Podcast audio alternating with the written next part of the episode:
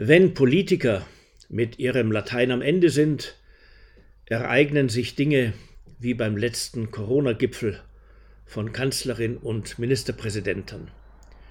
Da entsteht eine Beratungsgrundlage, die noch so viele nicht zusammenpassende Vorschläge enthält, dass nur geringe Chancen auf eine Einigung bestehen. Also setzt man darauf, dass die Dynamik wechselseitiger Zermürbung zwischen Mitternacht und Morgengrauen schon irgendwelche Lösungswege gangbar machen wird. Nach einigen Stunden stellt die Kanzlerin fest, dass man der Öffentlichkeit nichts Neues mitzuteilen habe, und das ginge gar nicht. Anschließend wird das Gespräch in kleine Runden der wirklich Wichtigen verlagert, was den anderen frustrierende Wartezeiten beschert. Irgendwann kommt, wie Kai aus der Kiste, eine ganz unerwartete Idee auf.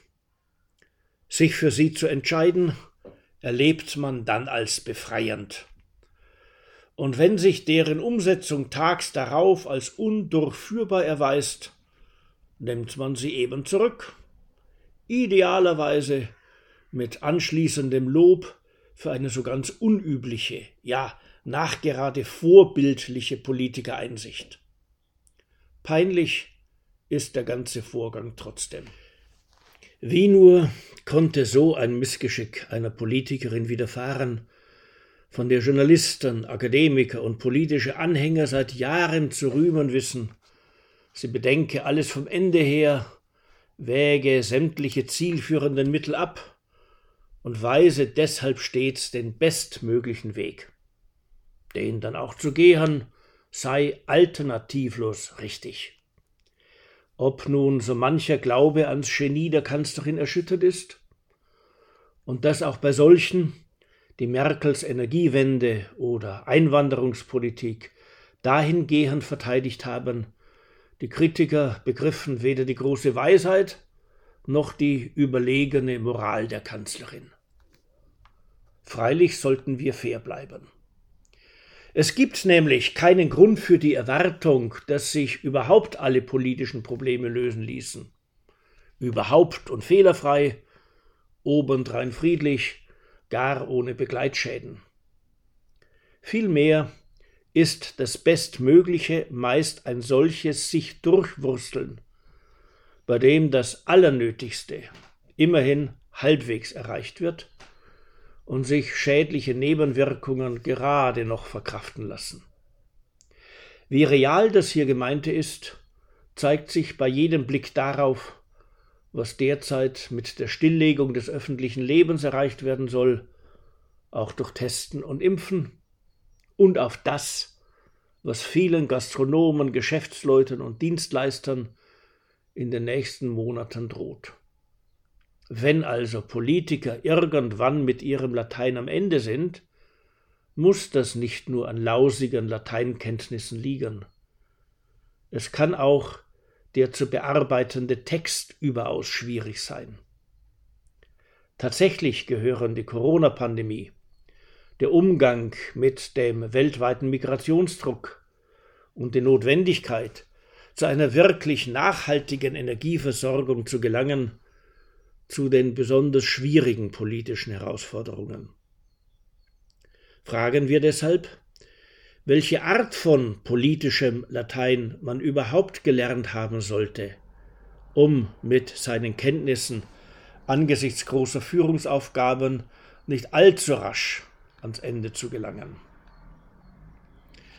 Gerühmt wurde oft an der Kanzlerin, dass sie ihrer Ausbildung nach eine Physikerin wäre, also klar in Begriffen von Ursache und Wirkung zu denken gelernt habe und empirische Befunde zu schätzen wisse.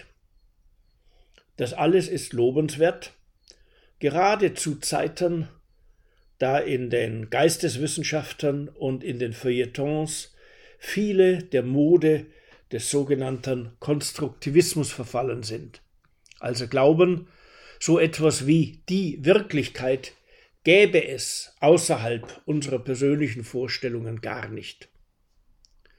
Doch Viren gibt es wirklich. und an etlichen Viren wird auch gestorben. Ganz gleich, wie viel man über ein einzelnes Virus, über seine Gefährlichkeit oder über sinnvolle Gegenmaßnahmen konkret weiß.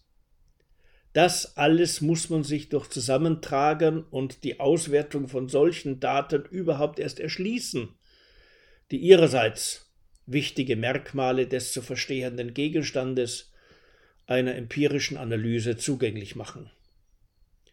Diesen Ansatz vertritt die Kanzlerin grundsätzlich, wenn sie ihn auch nicht immer befolgt. Letzteres kann, muss aber nicht im Einzelfall verzeihlich sein und ersteres ist unbedingt zu loben. Doch das Denken von Naturwissenschaftlern wird allzu oft allein am Vorgehen der Experimentalphysik geschult. Bei der geht es meistens, doch nicht immer, um die Entdeckung von Ursachen konkreter Wirkungen. Unruhig werden Physiker, sofern nicht in der Quantenphysik tätig, immer dann, wenn sie nur zu Wahrscheinlichkeitsaussagen gelangen können und bloß dicht verknotete Ursachenbündel zu entdecken vermögen. Genau das ist aber für politische Problemlagen typisch.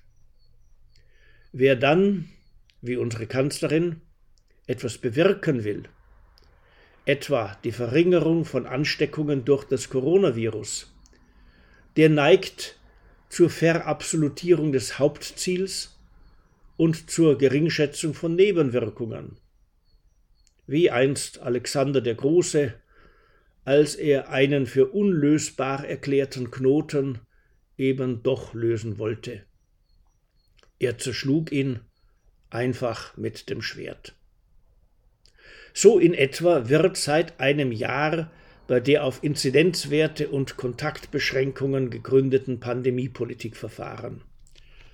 Und als Kanzlerin und Ministerpräsidentinnen vor wenigen Tagen angesichts der nächsten Ansteckungswelle nicht mehr weiter wussten, da verfielen sie sozusagen auf ihre inzwischen eingeübten Lieblingsvokabeln Besuchsverbote, Lockdown, Ausgangssperren über ein besseres politisches Latein verfügen meist die Ingenieure. Solche fand man, glücklicherweise, besonders oft in den ersten ostdeutschen Landtagen nach der Wiedervereinigung. Dort brachten sie pragmatisch und lösungsorientiert solche Aufbauleistungen zustande, die man bloß nach Plänen aus Studierzimmern oder Zeitungsredaktionen gewiss nicht hinbekommen hätte. Ingenieure verbinden nämlich den Respekt vor Tatsachen und gerade auch vor unwillkommenen Tatsachen mit dem Willen, das aufgegebene Problem dennoch zu lösen, etwa eine Maschine zum Laufen zu bringen. Es kommt ihnen zunächst nicht darauf an, ob versuchsweise ergriffene Maßnahmen auch die bestmöglichen sind oder allen gefallen. Es zählt allein, ob etwas nun überhaupt funktioniert. Verbesserungsmöglichkeiten werden sich schon noch finden lassen, doch zunächst einmal darf das Schiff nicht untergehen oder das Flugzeug nicht abstürzen. Es ist nicht zu erkennen, dass unsere Politiker mit dem Corona-Problem bislang wie Ingenieure umgegangen wären. Wahrscheinlich haben wir inzwischen auch viel zu wenige Leute mit Ingenieursausbildung in der Politik. Dann sollte uns die Pandemie lehren, dass mit der Rekrutierung unseres politischen Personals mancherlei nicht mehr stimmt. Was ist mit den Juristen und ihrem Latein? Die sind doch die Experten beim Umgang mit jenen Rechtsnormen, die in einem Rechtsstaat die Richtschnur politischen Handelns sein müssen und die in einem Verwaltungsstaat sogar das wichtigste Werkzeug von Politikern sind. Natürlich ist es gut, wenn Juristen ihr Wissen darüber ins politische Entscheiden einbringen, was rechtlich überhaupt möglich ist. Doch zunächst gilt es ausfindig zu machen, was denn sachlich erforderlich wäre und erst anschließend kann es die Sache von Juristen sein, den bestmöglichen Rechtsweg zum sachlichen Ziel zu finden. Oft erledigen Juristen diese Aufgabe auch in löblicher Weise. Doch nach etlichen Jahrzehnten von Gesetzesnovellierungen, von immer wieder zusätzlichen Gesetzen und von einander widerstreitenden Urteilen höherer Gerichte wird das heranzuziehende Recht nun einmal sehr unübersichtlich. Die Spielräume des sachlich Machbaren finden sich dann eingeengt oder sind gar zugestellt. Unter solchen Umständen werden Juristen von sich angreifbar machenden Problemlösern meist zu Großmeistern beim Erklären dessen, was alles warum eben nicht geht und deshalb auch gar nicht angedacht werden sollte. Wenn Politiker dann nicht beschließen, sich über geltendes Recht hinwegzusetzen, finden sie sich leicht zur Untätigkeit oder Wirkungslosigkeit verurteilt. Um aus dieser misslichen Lage auszubrechen, liegt es für eine Regierung nahe, mit Rechtsnormen gerade so umzugehen, dass die größtmögliche politische Rendite winkt. Bei der Migrationskrise wandte man unangenehme Rechtsnormen einfach nicht mehr an. Und bei der Corona-Krise griff man so lange in Grundrechte ein, bis Gerichte das stoppten. Beides aber tut unserer politischen Kultur nicht gut und löst die wirklichen Probleme ohnehin nicht. Womöglich sollten wir viel weniger Juristen unter unseren Politikern haben und stattdessen viel mehr Ingenieure oder mehr Leute mit geschichtlichem Wissen. Zwar wiederholt sich Geschichte nicht, doch vielerlei Problemlagen und Problemlösungsversuche kennt man aus unterschiedlichen Zeiten und aus mannigfachen Kulturen. Pandemien kamen schon öfters vor. Immer wieder geben Regierungen mehr Geld aus, als sie haben. Nicht selten bestreiten öffentliche Meinung oder andere Mächtige gerade das, was einem selbst als richtig erscheint. Häufig waren Aufsässigkeit oder Aufstände einer nicht zur eigenen Zufriedenheit regierten Bevölkerung, und so gut wie nie gab es perfekte Politik. Niccolo Machiavelli hat schon vor einem halben Jahrtausend überzeugend vorgeführt, wie sich zur Gewinnung praktischer Handlungsratschläge aus solchen geschichtlichen Erfahrungen lernen lässt.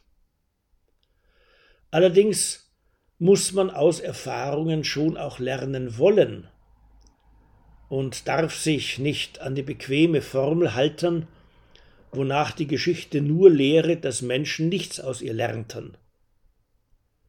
Helmut Kohl beispielsweise war als Politiker auch deshalb so erfolgreich, weil er Zeit seines Lebens geschichtliche Bücher verschlang und aus Politikerbiografien zu lernen verstand, wie man mit Entscheidungen gerade unter den so politiktypischen Umständen von Nichtwissen und Unsicherheit umgehen soll. Unter genau solchen Umständen haben unsere Politiker auch derzeit ihre Aufgaben zu erfüllen. Vermutlich wären sie darin besser, wenn sie nicht nur ihre eigenen Karrierebedingungen kennen würden, unter denen man oft genug vom Kreissaal über den Hörsaal in den Plenarsaal gelangte und fortan alternativlos in politischen Seilschaften zu leben hat. Wiederum ist zu sehen, dass mit der Rekrutierung unserer Politiker etliches nicht mehr stimmt. Daran sollten wir bald etwas zu ändern versuchen. Wir brauchen einfach mehr geschichtlich geschulten Ingenieursgeist in unseren Parlamenten und weniger Leute mit juristischer Perfektionierungslust oder ideologischer Leichtfertigkeit. Wäre das so, dann hätten wir, anders als jetzt, mehr solche Politiker, die auch in Krisenlagern mit ihrem Latein nicht so schnell ans Ende kommen.